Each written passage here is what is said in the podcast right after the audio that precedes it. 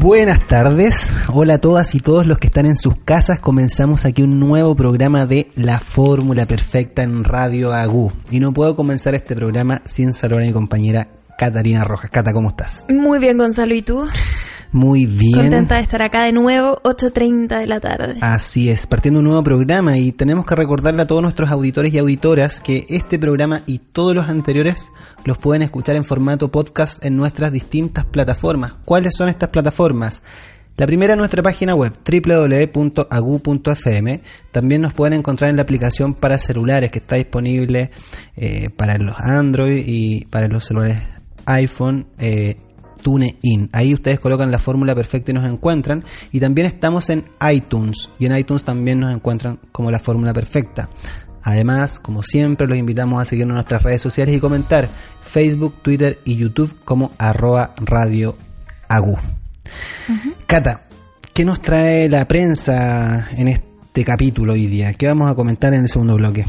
Hay un tema muy sensible, Gonzalo, que más allá eh, de una noticia muy particular, tiene que ver con una contingencia que ya es tiempo eh, de que nos empiece a llamar más la atención y la OMS, la Organización Mundial de la Salud, está haciendo este llamado. ¿Por qué? porque em, muere una persona cada 40 segundos por un suicidio.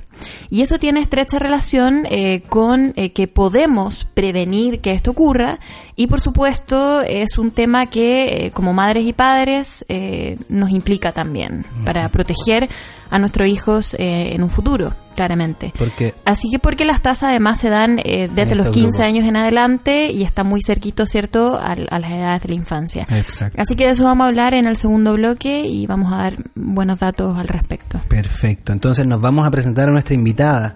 Nuestra invitada del día de hoy se llama Andrea Lamán, a quien saludamos primero que todo. Andrea, ¿cómo estás? Hola, bien, súper bien. ¿Y ustedes? Bienvenida. Muchas gracias por venir. Gracias.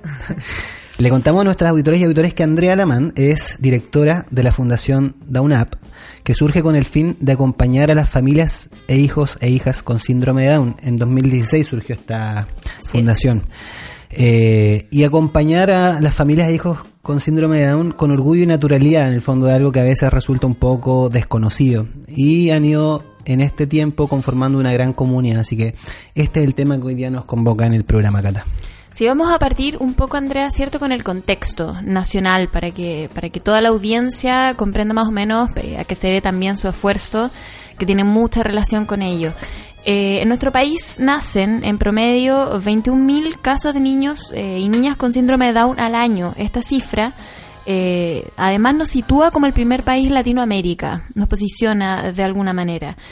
Y eh, esta cifra además es tres veces mayor de la que se tenía hace tres décadas atrás en nuestro país. O sea, es un tema del cual eh, también eh, todos como comunidad tenemos que conversar y el Estado también debe tener un rol eh, bastante activo, ¿cierto? Y por otro lado, em, bueno, contarles que se, se, caracteriza este, síndrome en el fondo por la presencia de un grado que varía, ¿cierto?, en una discapacidad cognitiva, eso a nivel médico. Eh, yendo más allá de esto, digamos, eh, ¿cuál fue en el fondo la raíz, eh, lo que los motivó a ustedes para poder crear esta comunidad, apoyarse entre madre y padre, que es fundamental, y entregar este espacio, que es, la verdad es que muy particular y muy necesario también? bueno, efectivamente todos los datos que tú dices también nos motivan a, comenzar una tarea que en realidad veíamos que hacía falta. O sea, personalmente me sentí eh, sola cuando, como familia, digamos, nos tocó esta noticia. ¿Y por qué no fue fácil? Porque no conocía a nadie. Y nadie me había hablado nunca del síndrome de Down.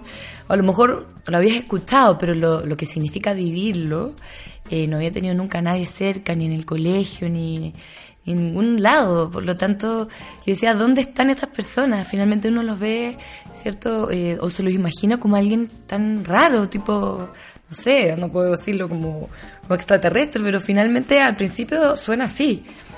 Em, ¿Y qué es lo que nos motivó, por lo menos, eh, a comenzar a armar una comunidad que nos apoyásemos?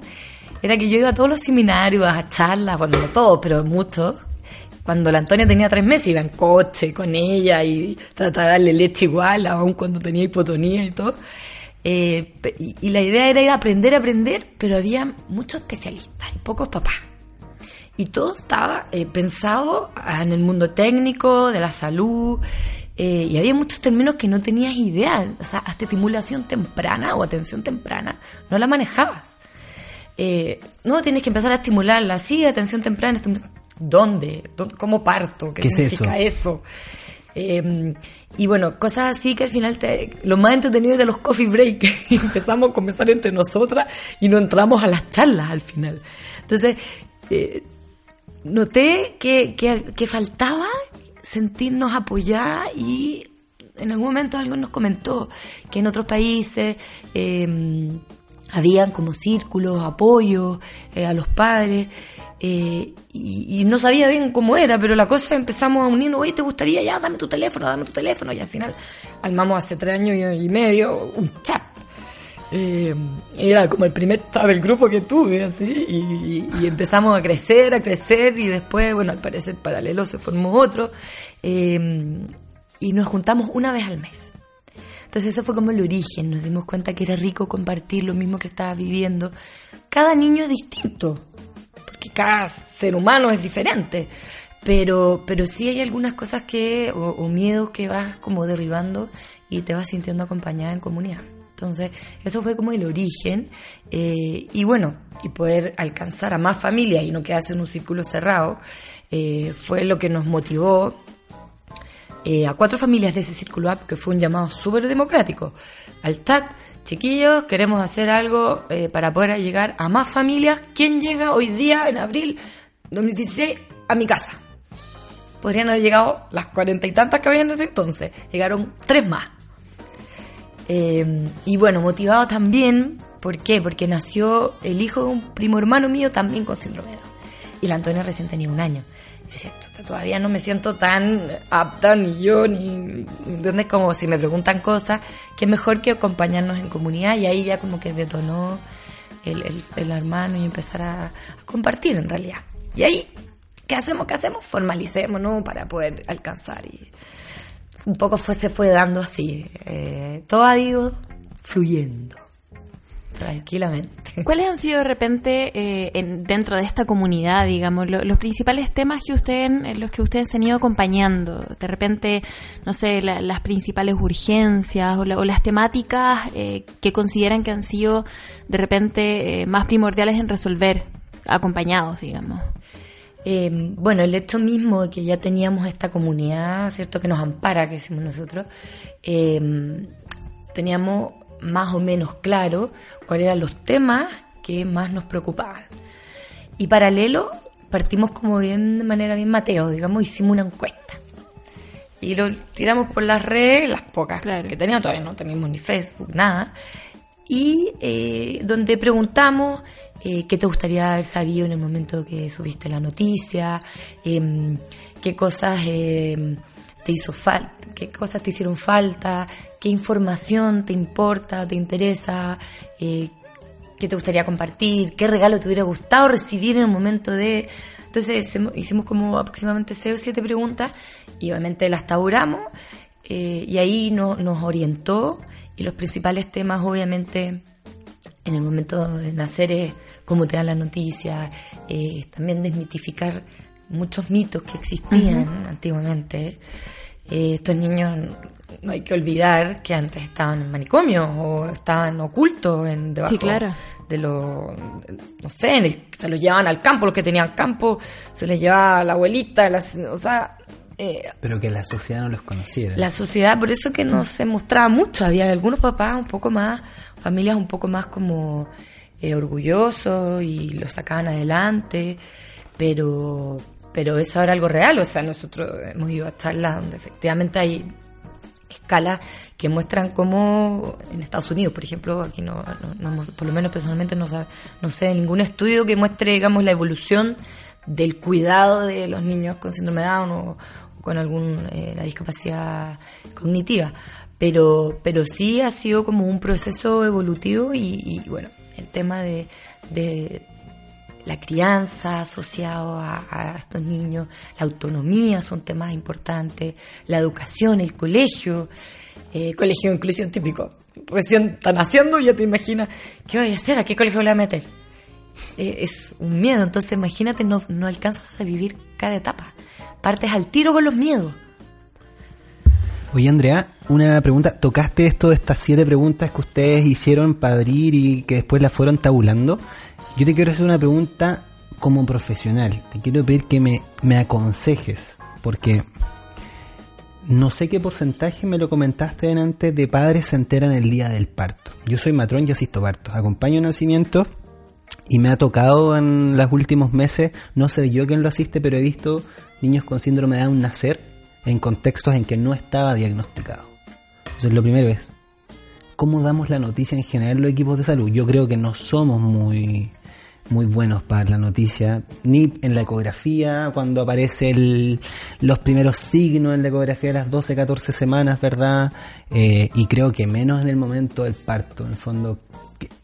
Queda tranquilidad de escuchar. Que, aquí te lo pido a ti como madre de, un hijo, de una hija con síndrome. ¿Qué, ¿Qué debemos hacer los equipos de salud? Porque esto sí que no nos lo enseñan en la universidad. ¿eh? Eh, mira, me imagino, eh, efectivamente es uno de los temas y ya que tú lo tocaste, muy con todo. Así que tíranos la oreja nomás del equipo de salud. el pase. Sí, dale, tíranos la oreja nomás, sí. Eh, mira, la verdad que uno de los objetivos es, a ver, el mundo de la salud es bien eh, hermético. Absoluto. Nos hemos dado cuenta, eh, hemos intentado entrar a algunas clínicas, les mostramos nuestro programa y es como que ustedes, padres, que no son especialistas, nos van a venir a decir lo que hay que hacer. Un poco esa es la sensación en términos generales. Eh, hemos notado alguna apertura, por ejemplo, en la página web de la Católica, el Centro Down UC aparecemos como una de las organizaciones, Fundación Down Up, de dentro de los grupos que tú puedes contactar cuando tienes un hijo. Eh, eh, hay ciertos, eh, no sé, nos han escrito también de, de, universidades y de nuevas clínicas que se han abierto. Entonces, empiezan a haber interés, pero claro, eh, también dentro de todo está el tema de los egos. Entonces, eh, independiente de eso, nosotros como familia estamos súper tranquilos porque como Fundación de UNAP, como somos familia y no somos especialistas, hay que saber ponernos en donde nos corresponde. Y en este sentido de la noticia, eh, en Chile el 40% se entera eh, prenatal y el 60 y tanto postnatal. Wow, es un buen. Y eso implica que, eh, obviamente, el, el, el, grupo, ¿cierto?, que recibe a, esta, a este niño, tiene que estar preparado. Y ahí voy a ir a mi caso. Porque muchas cosas, como decimos nosotros, nosotros hablamos desde el testimonio, no desde la exper eh, expertise. En, en, mi caso, y hay muchos otros casos similares, eh, yo llegué prácticamente lista para tener a mi hijo, dilatada a la, a la Antonia, 8. ¿Con diagnóstico segunda. prenatal o no? A las 34 semanas me dijeron que había que algo, quizás. asimetría en el corazón, que podía ser, ya. Eh, y eso que yo me había hecho 18 ecografías en mi embarazo. Oh. Me dice a las 12, a las 13, a las 14. A... Y un día mi, mi ginecólogo se va de vacaciones y me deja a cargo de otro. Eh, y resulta que digo, ¿sabes qué? Me quedo dando vuelta porque como que vengo a la ecografía y me dicen que, que me tanto, en realidad como que me rectifican la semana. No me había pasado con mi hija mayor. Y yo digo, en algún momento mi ginecólogo me habló como de una curva de crecimiento. ¿La podemos hacer? Y mi ginecólogo nunca había ido, no hacía ecografía, nunca había ido a ninguna ecografía mía. Solamente yo le pasaba la ecografía para que él la revisara. Y no, no estaba acostumbrada porque mi primera hija que había nacido en Viña, eh, en mi ginecólogo hacía ecografía. Entonces era raro para mí pasarle solo el papelito. Pero bueno, dije, estará la cosa clara y con esto estaría listo. Y entre ellos dije yo, hablarán, no sé, el no, claro, y el otro, claro. existirá alguna información, claro. Eh, no sé, alguna comunicación al respecto. Bueno, cuanto corto hicimos esto, eh, esta eh, curva de crecimiento, y, ese día el ginecólogo que me había dejado a cargo fue a la ecografía, sin que yo se lo pidiera, ya fue distinto. Y con el ecógrafo se pusieron a conversar y ese día, la primera que yo no iba con mi marido, había ido porque tú extrañamente mi mamá había venido de Viña, me había acompañado y me dicen que pasaba algo. Yo sí, ¿pero qué pasa? No, es que viene con algo en el corazón y bueno, y esto normalmente puede ser que sea asociado a alguna cardiopatía o, o eh, algún síndrome. Bueno, ahí quedó, fuimos a otro experto, número uno, no sé qué, y me dice, ¿quién te hizo esa ecografía a las 12 semanas? No, mira, este de un servicio público es mucho mejor que el este que te hicieron a ti, no sé qué, y te cobraron el triple. Y yo, ya, ya me dejó peor todavía. Pero obviamente entendemos que todas estas cosas son muy emocionales, entonces como igual nosotros hemos estudiado que como te lo digan, va a ser complejo. Pero hay ciertos, en mi opinión, ciertos protocolos que debiesen seguirse. Y cuando nació la Antonia, a mí yo llegué, como les decía, casi Lista. prácticamente lista. De partida, ya mi ginecólogo, eh, y mi matrona habían dicho que no era necesario que me rasuraran y todo eso porque ya eh, como que eso ya no se usaba. Más encima yo ya venía lista, ¿cachai? Y la, y la enfermera me llevó ahí, de hecho, no sé, fue raro todo porque no, no entiendo para qué me llevaron ahí. De repente desapareció hasta mi polera, ¿cachai? O sea, como que, ¿por qué me llevan si no era necesario? Ya, ya, estos deberían haberlo sabido el equipo, que había probabilidad de. Por, último, ojo, atención, en la pizarrita ahí, probabilidad de un caso un poco más sensible. Por último, alarma amarilla, ¿cachai? Eh, y a mi marido lo mandaron a estacionar abajo bien. Y no sé, igual está en una clínica privada, por último da lo mismo. Y nació por cesárea, que más encima mi ginecólogo ni siquiera alcanzó a llegar, me, me recibió otro. Eh, y me lo entregan y me dice, sí, tiene síndrome de Down. Y mi marido ni siquiera estaba. Obviamente no me puse a llorar ni nada, yo la vi como que, claro, uno como mamá la abraza y es tu hija y, y de ahí se la llevaron. Eh, y la pesaron y le hicieron todo. Entonces al final, claro, eh, yo creo que aquí la- el momento del parto es eh, efectivamente difícil, eh, pero se pueden hacer muchas cosas, se pueden mejorar. Y después ya cuando nace, eh, la, psicóloga me preguntaban si quería que fuera una psicóloga del- de la clínica y te dan el pésame, sea, en ningún momento te dicen, eh, necesitas algo, conozco a algún papá, quieres hablar con un papá, o sea, algo así hubiéramos esperado. Y ahí está lo que nosotros eh, hacemos. Nunca te ofrecieron una red de apoyo, nunca te dijeron No. hay organizaciones, grupos. Me de- dijeron, existe eh, algunas que hacen estimulación, al tiro te van a la estimulación, ¿cachai? No, no piensan en ti como, como emocionalmente que tienes que contener, tienes que generar apego, tienes que dar lactancia, o sea, es como una exigencia tal que no te preparan. Y, y- y yo no alcancé a prepararme, más que habíamos leído un par de cosas, pero en el sentido que como no era seguro, eh, como que todavía No, es como claro. raro, sientes Mm. que en realidad puede que no. Eh, entonces, Mira, hagamos un pequeño ejercicio, porque hace muy poco, como te comentaba, vi esto. El neonatólogo, cuando llegó, me parece que lo informó bastante bien. Yo te voy a decir lo que dijo y tú me dices qué te parece. ya. ¿Ya? Llega el neonatólogo y le dice a la ¿Un mujer, a la madre, a continuación, porque todavía no estaba claro, no era evidente. Ya. Entonces se fue a la neonatología y volvió el, el neonatólogo y le dice, mira, hemos examinado a tu hijo, nos parece que es altamente probable, no tenemos el diagnóstico confirmado de que podría tener síndrome de Down. ¿Ya? Esta es una, una condición eh, que lo pone en un escenario especial, pero tiene el mismo potencial que otros niños.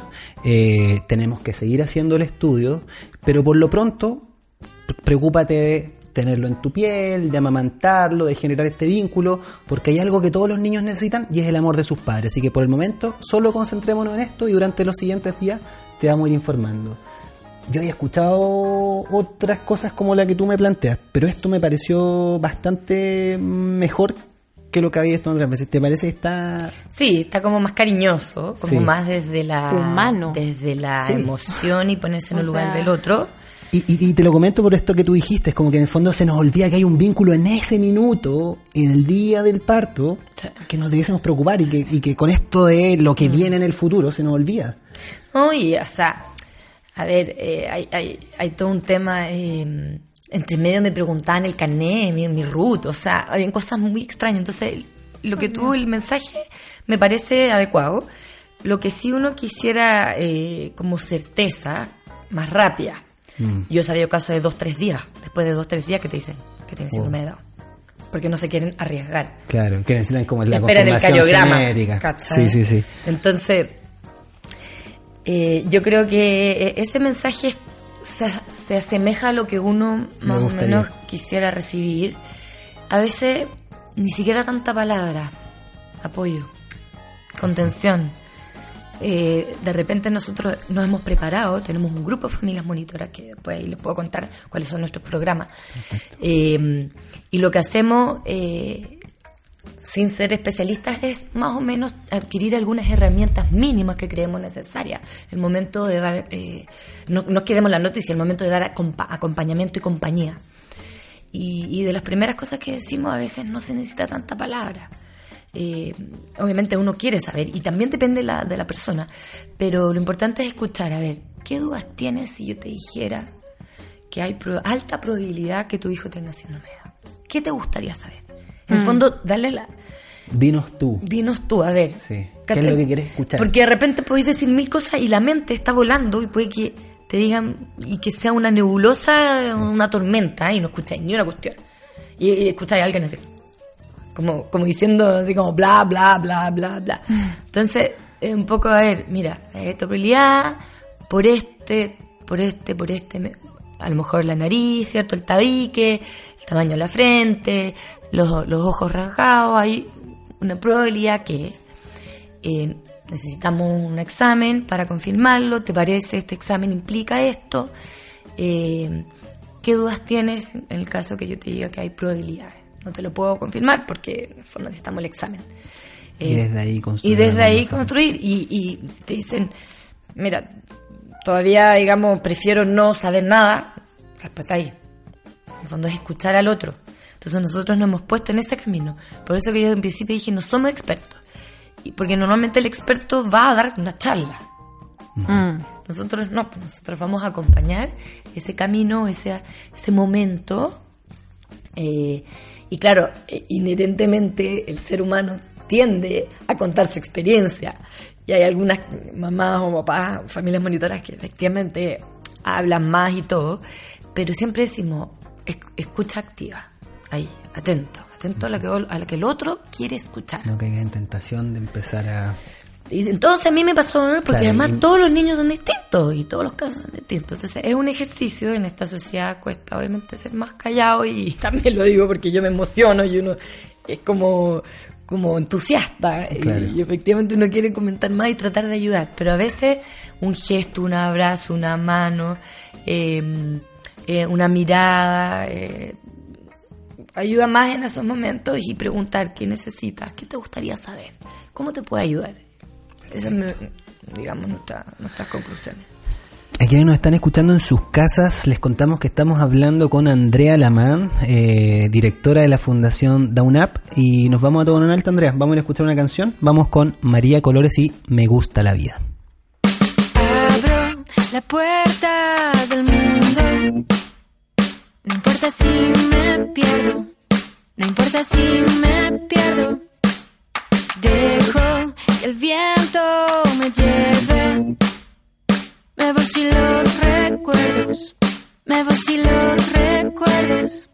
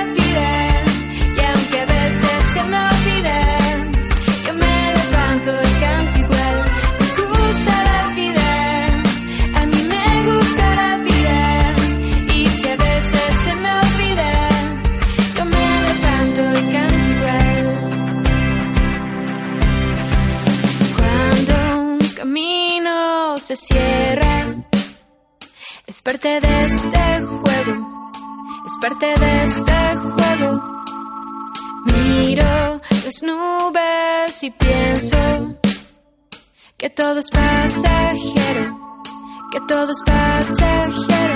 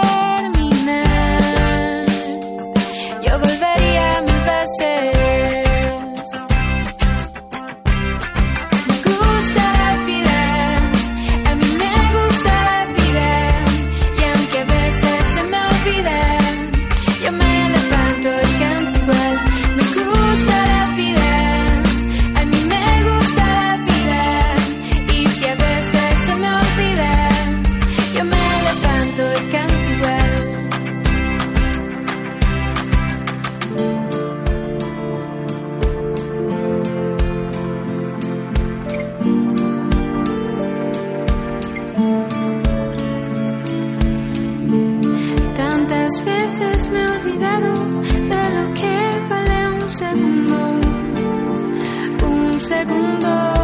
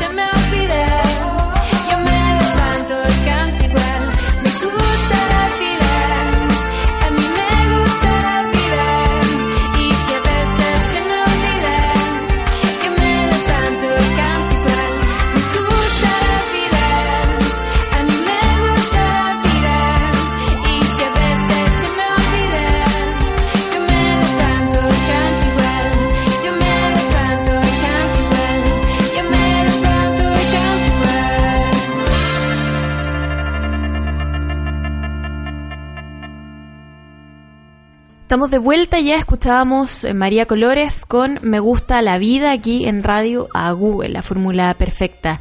Andrea Alaman, directora de Fundación Down Up. Andrea, em, me interesa mucho dentro de esta comunidad que, que ustedes van formando, dentro de estos equipos de apoyo que se van entregando entre todos los padres, ¿cierto? Y madres. Eh, ¿Cómo ustedes han visto con, este paso del tiempo que se ha podido mejorar la calidad de vida tanto de la madre y de los padres como de las niñas y de los niños, digamos? Bueno, eh, igual somos obviamente una organización eh, nueva y como programa No Estás Solo, que es el nombre que hasta ahora le tenemos, eh, somos súper abiertos y si hay un nombre mejor también, porque hay algunas que dicen No Estás Solo es como ya parte negativo, pero, pero al, al principio te Es verdad. sientes sola, entonces puede que... Sí. Y en algún momento le iban a poner Ya no estás solo, pero la asociación a Cename, entonces, bueno, ahí hay que, hay que en fondo ir, ir- ir creando constantemente y siendo abiertos y dinámicos. Pero este programa la verdad que lo tenemos hace bastante poco como programa propiamente tal. Yo diría hace cinco meses ya eh, eh, lo tenemos y estamos en, un trabajo de formar a las familias monitoras. Y el, primer beneficio que nosotros hemos visto y hemos estudiado incluso es para las mismas familias monitoras. Eh, ¿Por qué digo esto? Eh, el efecto principal, ¿cierto?, es esperando eh, colaborar a los otros, a las nuevas familias, pero se genera, y eso, se da, se da. ¿Por qué? Nosotros decimos que somos derribadores de muros.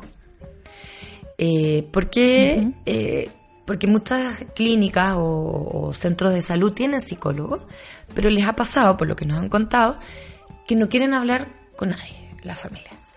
Eh, sin ir más lejos, nosotros nacimos en el Hospital Padre Hurtado, eh, que ahí está la Comuna Laranja, San Ramón y La Pintana. Y ahora, cuando nos llaman de allá, no, ha, no ha sido tan, tan seguido, digamos, porque no nacen todos los días un, chico con síndrome de Down.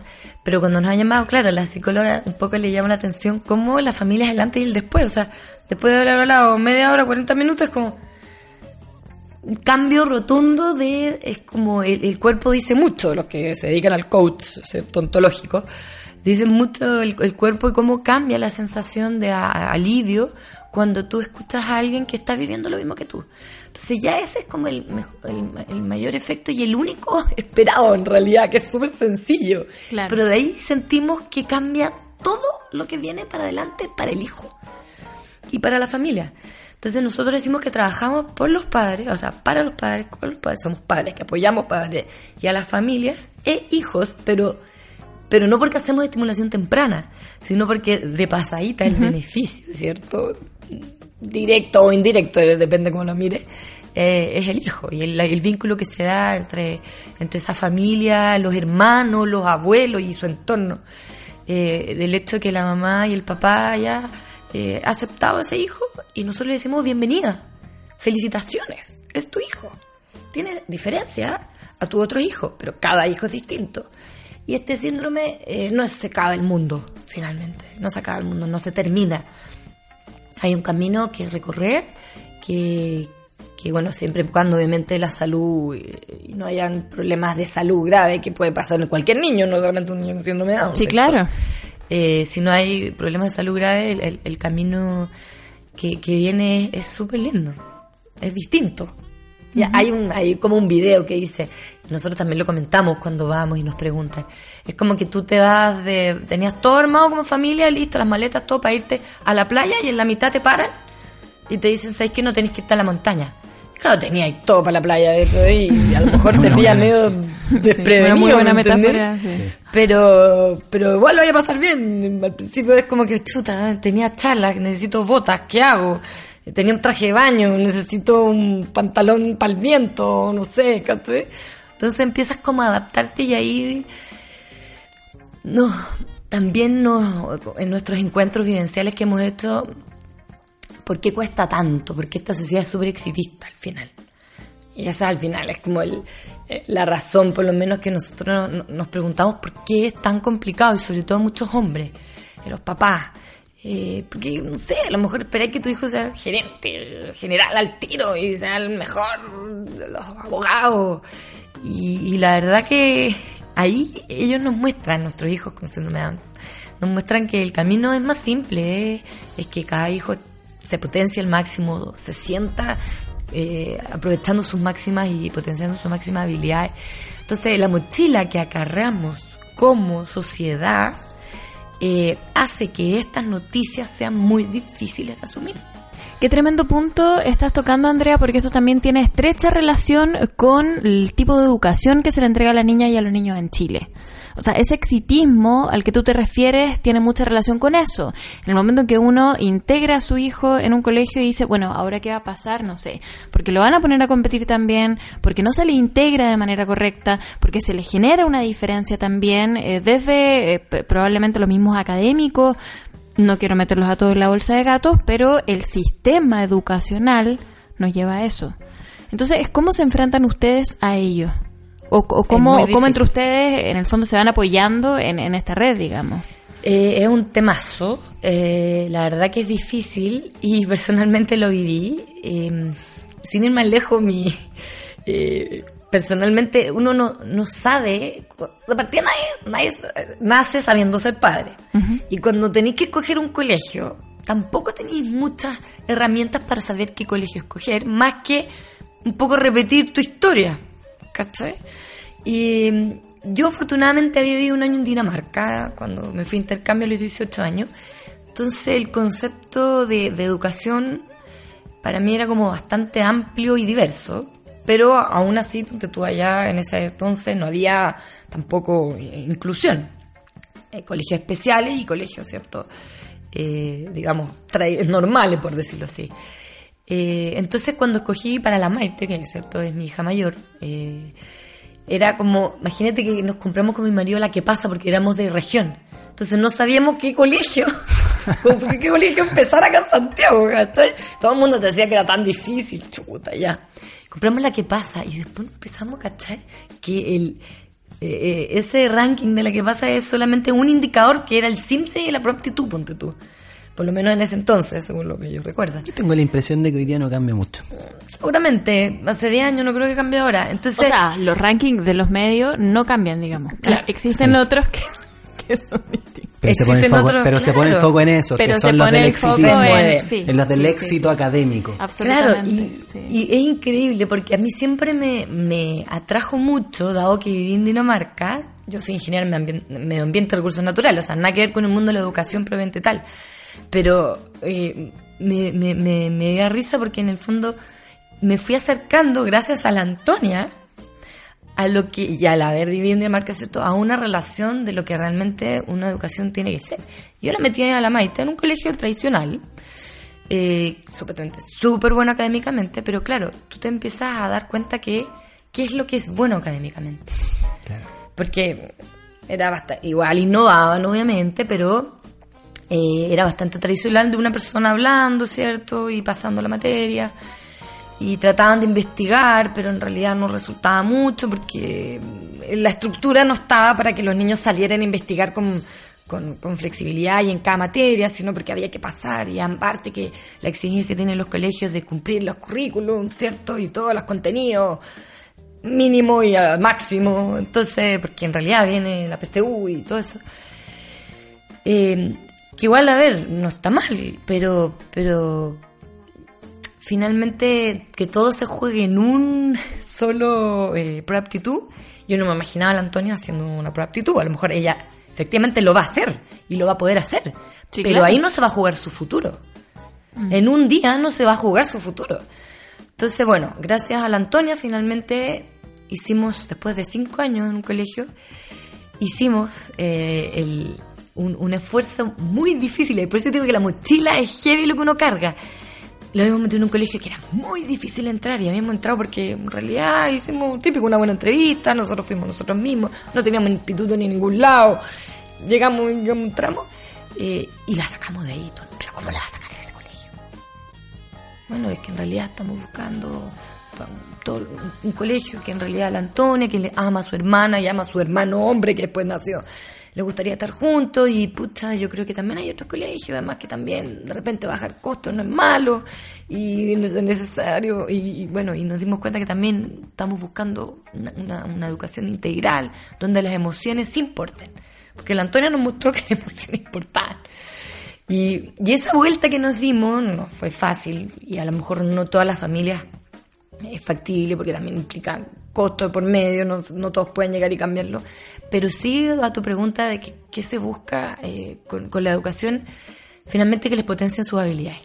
Y al final la Antonia nos mostró el camino para la Maite. Porque la Maite había muchas cosas que le podía- le co- era súper buena alumna, la verdad, pero igual le costaban algunas cosas y yo sentía que no le reforzaban lo que era más fuerte Sino que trataban de que fuera bueno en todo. en Claro. todo Bueno, y en todo. una cosa de masa. Y eso no existe en la vida. O sea, nadie es bueno para todo. Es imposible. ¿no? Imposible. Entonces, eh, es como increíble, por eso nosotros, porque nos estamos adelantando, pero nosotros decimos que los, los niños con síndrome de Down, las personas con síndrome de Down, o con otra discapacidad o con otra síndrome, eh, están aquí en este mundo porque se necesita poner un poquito de toque de humanidad. Pero claro que nos vienen a enseñar un montón de Y- cosas. Y, no es una cosa divina, y no, que está aquí porque Dios te lo mandó, porque es un, un regalo, porque ustedes como familia lo pueden recibir. Algunos a lo mejor muchos lo ven así, pero no ese es, ese es el escenario, sino más bien eh, como la semilla que incorporan en cada una de las familias, porque lo hemos visto en las 68 familias que están en la comunidad junto con las 3.600 que nos siguen, que nos, no todos nos escriben obviamente, pero nos mandan mail todos los días y entonces ya el, el- el universo que manejamos para poder decir que efectivamente esto se da en toda la familia eh, es un hecho. Todos los niños son distintos, sí, no, no son un ángeles, no, pero sí incorporan un toque de bajar un ritmo, Es que eso yo notaba en la entrevista porque eh, lo comentábamos mientras sonaba la canción. Ustedes están haciendo hartas cosas que como sociedad hemos ido perdiendo. Están haciendo comunidad en tiempos de individualismo. O sea, esta es una fundación que nace eh, porque hay familias con hijos y, e hijas con síndrome de Down que dicen, oye, nosotros nos sentimos solos. Hoy día están naciendo 21.000 casos al año. Yo estoy impactado con esa cifra, yo desconocí esa cifra. 21.000 casos al año es casi el 1% de los nacimientos en Chile. Al año nacen 230.000 niños. Entonces, 21.000 casos no deja de ser poco. Eh, todos los años, todos los meses están naciendo niños en hospitales públicos, en clínicas, ¿verdad? Y probablemente hay un montón de papás que en esta sociedad individualista dicen, ¿qué hago? ¿Qué hago? Y eso tiene un valor tremendo. Además, como tú dices, como que nos vuelven a conectar con lo esencial de la vida. O sea, nos vuelven a, recordar que en verdad el éxito o sacarse puros siete no era el objetivo. A veces nos muestran que en verdad la educación va a una dirección distinta a la que debiese la humanidad. O sea, en el fondo queremos hacer cambio porque está todo muy complejo, pero, seguimos haciendo lo mismo, lo lo seguimos mismo. matriculando y, y en los los mismos colegios, colegios. mejores son los que siguen enseñando Y de los colegios siguen haciendo lo que quieren con nosotros. Yo hace poco años me entré esto de la cuota de incorporación. Cuando yo estudiaba era matrícula y mensualidad, pero ahora hay Casi como. no, y acá en, la región metropolitana es más fuerte. Lo de las Yo, cuotas de incorporación, a mí me parece una No, y es difícil entrar a un colegio. En regiones, obviamente, no es un temazo. Cuando tú llegas acá es lo que más te asustan. Sí. ¿entiendes? Y, y ahí quiero, quiero volver un poco atrás. Ustedes están haciendo comunidad en tiempos, insisto, como de individualismo, sobre todo porque en ciertas mediciones Chile no es el país que trabaja más en comunidad. Un último estudio. como- Chile sí. aparece generalmente último en los rankings de individualismo, como los más individualistas. Una familia que hoy día está ya sea en el 40% que se entera prenatalmente de lo que va a ocurrir o que está en este 60% que se entera el día del parto. ¿Cómo los contacta ustedes? ¿Sí? ¿Son ellos? ¿Son los equipos de las clínicas o de los hospitales que dicen, mira, acuérdense que cuando nazca un bebé o una bebé con síndrome de Down está Fundación DownUp, contáctenlos red de a ellos, está también, esta red. que puede- ¿Cómo, cómo una familia ese, con un ese hijo es nuestro llega un- sueño, ¿cómo poder llegar a todos los centros de salud, sean consultorios, Vamos sean difundiendo hospitales. entonces, por favor. Ese es nuestro sueño. O sea, ¿Cómo los contactan y qué hacen ustedes Nosotros inicialmente? tenemos una, una tarjetita que es la que les mandó, ¿cierto? Eh, les mandaron por acá. Y súper simple, tenemos el teléfono, el mail y el Facebook. Nos mandan mail, nos pueden llamar y nos pueden decir, ¿sabes qué? Acá nació mi hija síndrome de Down. O la tía, nos escribe la abuela, nos escribe el primo, nos escriben.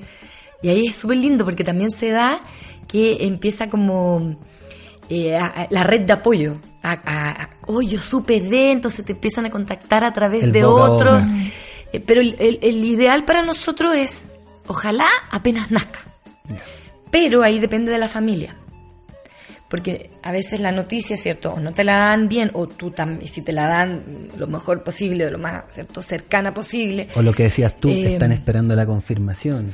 Claro, claro, también hay un tiempo, entonces eh, hay unos dos o tres días que puede darse que sea justo el tiempo en que están Justo ¿cierto? dentro del hospital. dentro del hospital, que no deciden todavía no, no adelantarse. Pero el ideal es que tú, por lo menos, tengas la cartita bajo la manga. Sentimos nosotros que si tú ya sabes el teléfono, Fundación Downap, eh, 749-64621, Fundación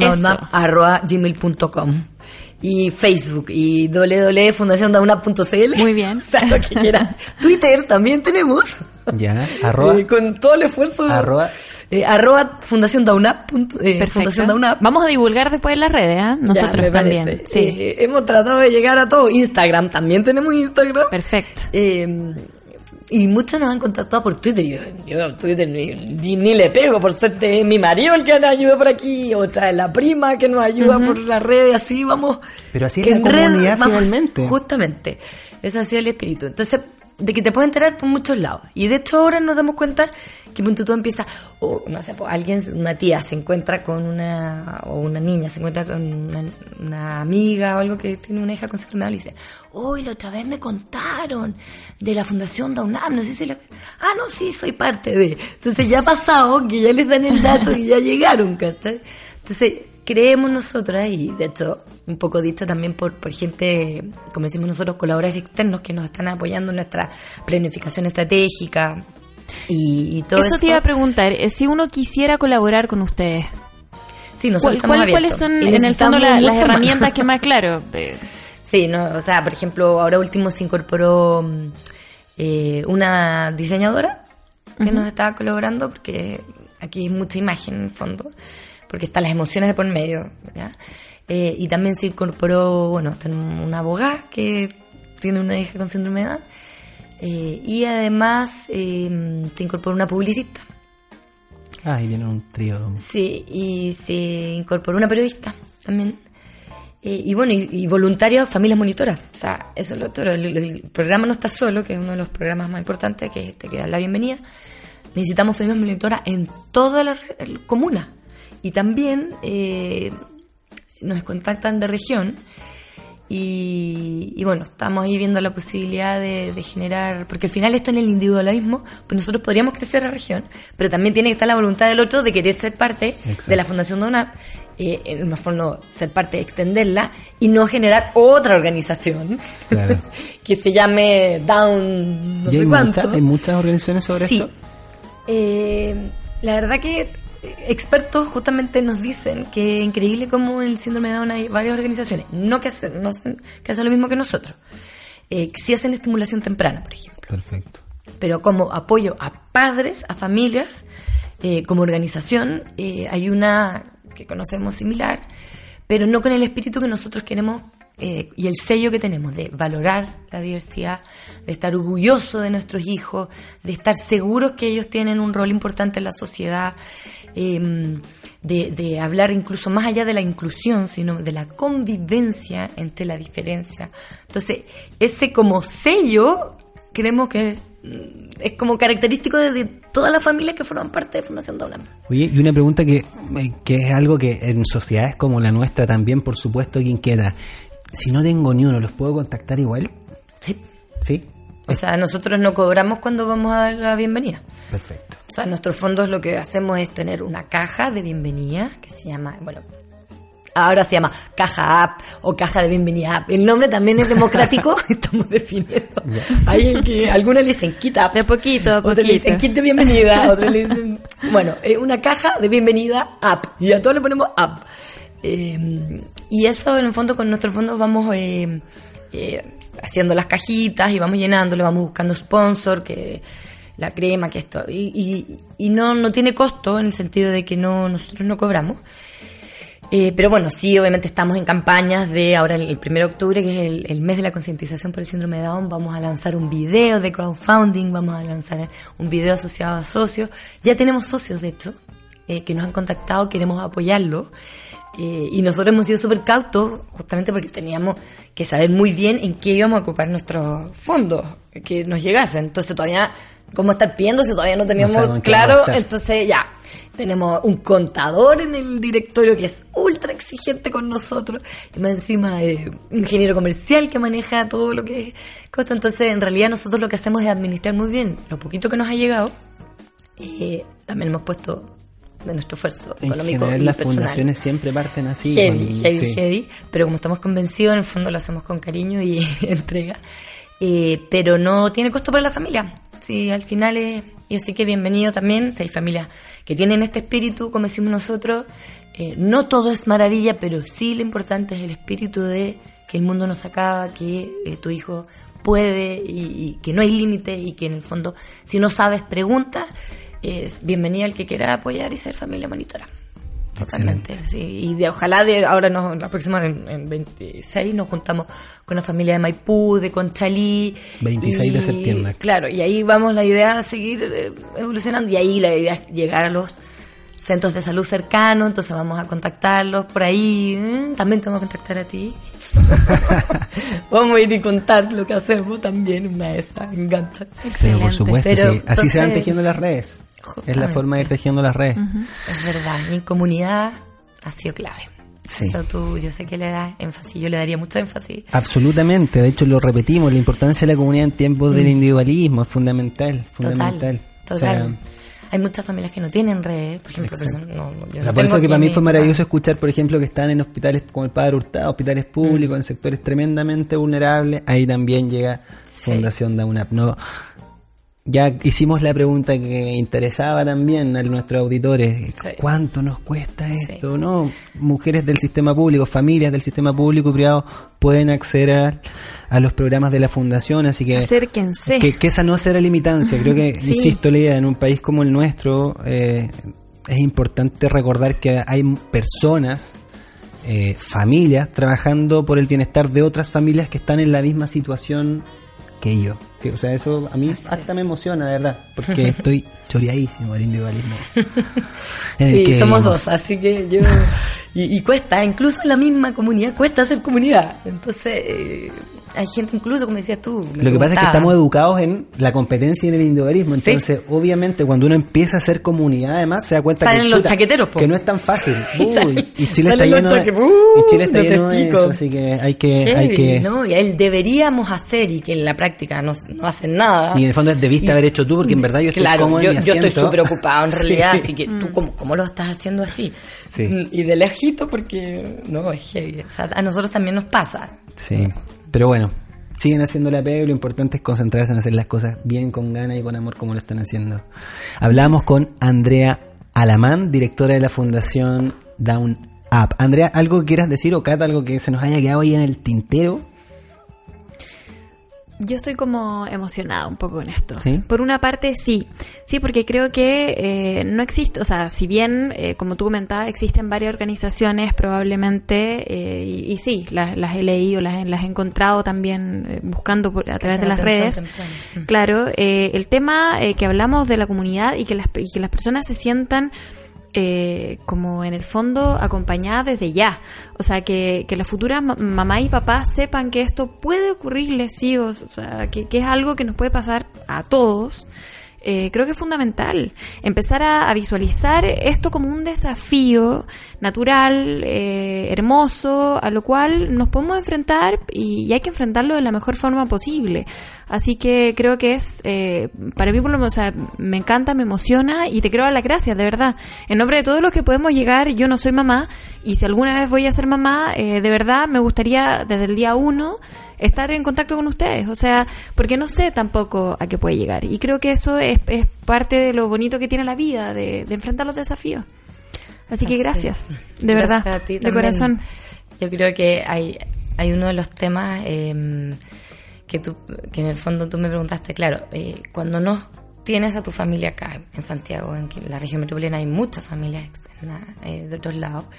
Y además te toca una noticia, ¿cierto?, de que vas a tener un hijo que nunca pensaste que iba a tener, ¿cierto?, síndrome de Down, que es eso eh, se dificulta aún más. Y nosotros hacemos énfasis en el tema comunidad. No es fácil construir comunidad, pero finalmente eh, en el diálogo está la clave. Y nosotros hemos ido, incluso personalmente, yo también he ido aprendiendo mucho en esto. Eh, en- hay muchas, muchas distintas opiniones respecto a cómo educar a tu hijo. Hay algunas que, por ejemplo, hablan de que no hay que exigirles mucho, ¿cierto? Que un poco que se vaya dando naturalmente. Hay, hay distintas ni formas de, de- de criar a tu hijo con o sin síndrome de Down, ¿cierto? Exacto, y esto decir, poco se, se, proyecta cuando también tienes síndrome de Down. Pero yo creo que ahí lo importante es darse cuenta que, mm, que, las, están las habilidades, están las potencialidades y hay que ser capaces de identificar esas potencialidades y potenciarlas. Y también aceptar que efectivamente tienen un ritmo distinto. Por lo tanto, aquí importa eh, no solo el resultado, ¿cierto? Todas las cosas, como decimos hoy en día, la educación es pensar en el resultado, eh, sino que el proceso. Y en ese proceso es donde nosotros estamos ahí y si no sabemos, preguntamos, entonces nosotros hacemos talleres temáticos. A raíz de esa encuesta que hicimos, ¿cierto? Eh, fueron saliendo temas, ponte tú, como alimentación, nutrición, lactancia. Hicimos ahora, en conjunto con la clínica alemana, que, fue súper interesante, que, que pudiésemos, bueno, tuvimos una reunión previa, fuimos como preparando el camino, ¿cierto? Y vieron que más o menos eh, teníamos eh, una forma de trabajar seria. eh, y ahí lo, lo, sugerimos esto de, hacer una charla de lactancia, perdón, eh, nutrición, o más bien alimentación en, en- en el síndrome de Down. Y esos temas que son puras dudas que te van apareciendo en el proceso, como hablábamos, finalmente. Eh, y aparece el tema de lactancia, entonces se nos acerca una, una experta en lactancia y además que le interesaba trabajar con hipotonía y en el mundo del síndrome de Down, entonces construimos unos tips y ahora estamos en diseño para también empezar a entregarlo, que la lactancia sí es posible, yo le di a la Antonia hasta los ocho meses, Obviamente, una mezcla ahí entre pezonera y en pura, sí, cierto, ya me sacaba leche. Pero pudiste. Pero ella Claro. pudo, eh, Sí. yo pude, bueno, mi marido también que tenía que llevarla a congelar y en todo un proceso. Eh, después en el trabajo también el saca leche y llevar. Entonces, eh, se puede siempre cuando uno le ponga ahí eh, el máximo de esfuerzo, pero también preguntando. Hay muchas que dijeron, qué ganas de que hayan, me hayan dicho que se podía, eh, que se podía hacer. Así que eso, o sea, efectivamente hay muchos temas eh, que surgen y estos talleres temáticos que hacemos, cómo escoger el colegio para tu hijo, hicimos uno en marzo. ¿Y qué esperar del colegio de tu hijo? Perfecto. También. Y así van apareciendo muchos otros temas. Lo bueno es que los construyen con las mismas dudas que van surgiendo en padres con esta misma experiencia. Claro. Claro. Bueno, Andrea, Oye. te, Sí, eso mismo iba a ser. te queríamos agradecer la visita, te queríamos agradecer esta conversación y nuevamente agradecerte por lo que finalmente estamos haciendo por las nuevas generaciones, porque al final esto va a impactar en ellos, que es el objetivo del programa, que es la fórmula perfecta. Así que muchas, muchas gracias por visitarnos Gracias, Andrea. hoy día en el estudio. Por lo que hacen también. Sí, Cata, y antes de cerrar el programa, comentemos rápidamente. Breve, esta- breve, eh, muy rápido. Sí, que no es una mala, que no es una buena noticia, así que rapidito. No, rapidito, Con- claro. clarito, pero- Sí, no, pero, pero, pero es súper importante. Eh, la Organización Mundial de la Salud está haciendo un llamado a la prevención, considerando que muere una persona cada 40 segundos por un suicidio. ¿Por qué nos importa? Lo comentábamos en el primer bloque, ¿cierto? Porque eh, la mayor tasa de, de suicidio se da entre jóvenes de 15 años y adultos de 29. Esto significa que podemos llegar a prevenirlos eh, también en, en un periodo de infancia. Podemos hacer, cierto que estos jóvenes de repente de 15 años no lleguen a estos extremos eh, si es que así generamos las herramientas necesarias. Ahora, em, existen algunas medidas que eh, expone la OMS. Eh, también los invito a pasar por el sitio de la OMS para, para ir cerrando el programa ahora más rapidito, pero em, están ahí todos los datos y todas las herramientas que necesiten si es que quieren ahondar.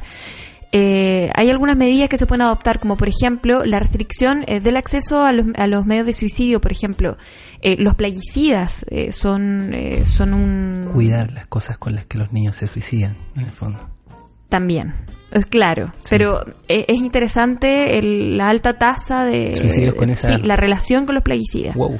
Eso, esa información es súper clave. Las armas de fuego, por supuesto, en Chile hay, hay menos riesgo que, Que en otros en otros países, pero existe el riesgo, entonces no Sí. podemos obviarlo.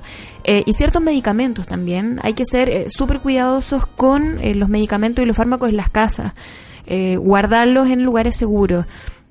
Por otro lado, eh, obtener siempre información responsable, eh, o sea, eh, para poder eh, evitar de alguna manera que los niños accedan a los medios de comunicación, lean cualquier cosa. Internet también, o sea, eh, no se trata de limitar, sino que se trata de De acompañar. acompañar, claro, y por otro lado, eh, tener un poquito más de ojo, Sí, ¿cierto? porque- tener ojo en la espalda también. eh, con- Porque hay un dato que nos enteramos que, que no viene con esta noticia, que la supimos el año pasado, y es que solamente hay dos países en el mundo cuya tasa de suicidio adolescente ha aumentado.